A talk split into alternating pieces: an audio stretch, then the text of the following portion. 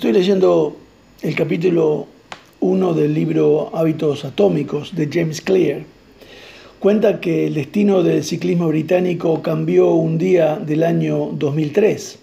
La organización, que era el organismo rector del ciclismo profesional en Gran Bretaña, había contratado recientemente a Dave Brailsford como su nuevo director de rendimiento. En ese momento, el ciclismo profesional en Gran Bretaña había soportado casi 100 años de mediocridad.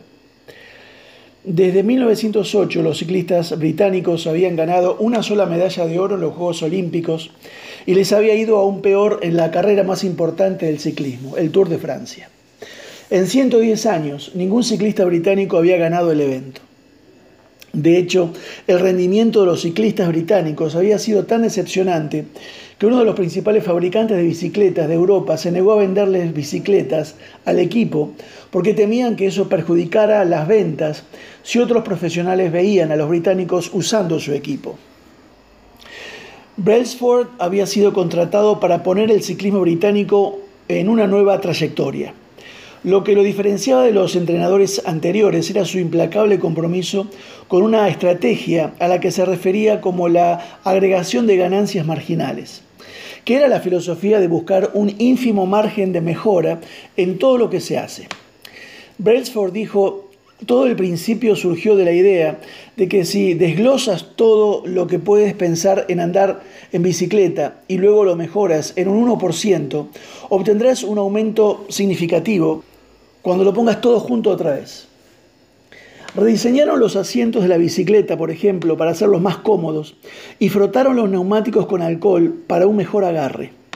Les pidieron a los ciclistas que usaran pantalones cortos, calentados eléctricamente, para mantener la temperatura muscular ideal mientras montaban y usaron sensores de eh, biorretroalimentación para monitorear cómo respondía cada atleta eh, a un entrenamiento en particular.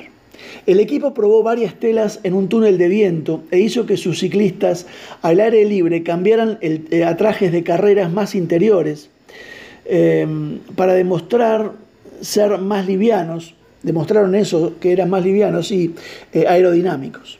Incluso pintaron el interior de las camionetas del equipo de blanco, lo que les ayudó a detectar pequeñas cantidades de polvo que normalmente pasarían desapercibidas, pero que podrían degradar el rendimiento de la bicicleta finalmente ajustada.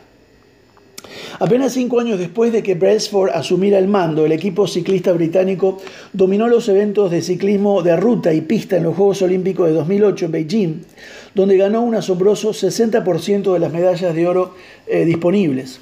Cuatro años más tarde, en los Juegos Olímpicos de Londres, los británicos subieron el listón al establecer nueve récords olímpicos y siete récords mundiales.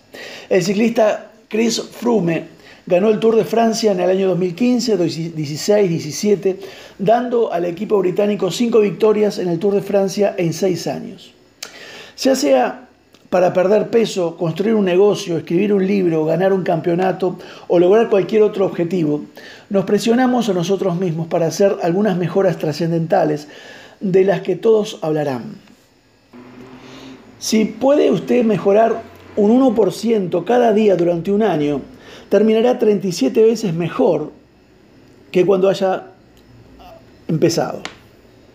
Por el contrario, si empeora un 1% cada día durante un año, disminuirá casi hasta cero. Lo que protagoniza una pequeña victoria o un pequeño revés se acumula en algo mucho más.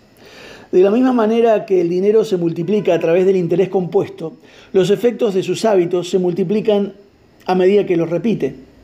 El autor también dice, em, el impacto creado por una casualidad en sus hábitos es similar al efecto de cambiar la ruta de un avión solo unos pocos grados. Imagínense, dice este hombre, que usted está volando desde Los Ángeles a Nueva York, cruzando todo Estados Unidos. Si un piloto que sale de Los Ángeles ajusta el rumbo solo 3,5 grados al sur, aterrizará en Washington, D.C. en lugar de Nueva York.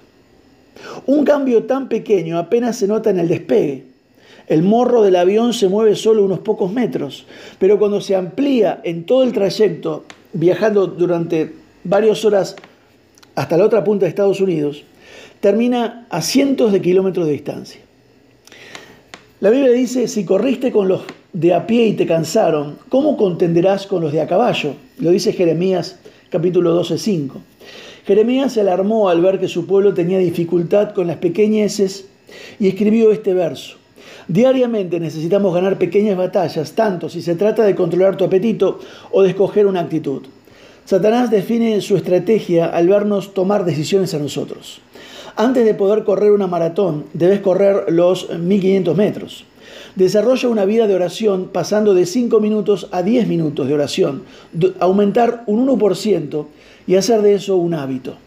En lugar de frustrarte por no haber leído la Biblia desde el principio a fin, desde el 1 de enero, mejor escoge un capítulo de los Salmos y relacionarlo con tu vida espiritual y aplicarlo por un tiempo. Recuerda que no tienes que entregar informes, estás construyendo tu vida. Es esa actitud de todo o nada la que te mantiene parado. Que Dios te bendiga.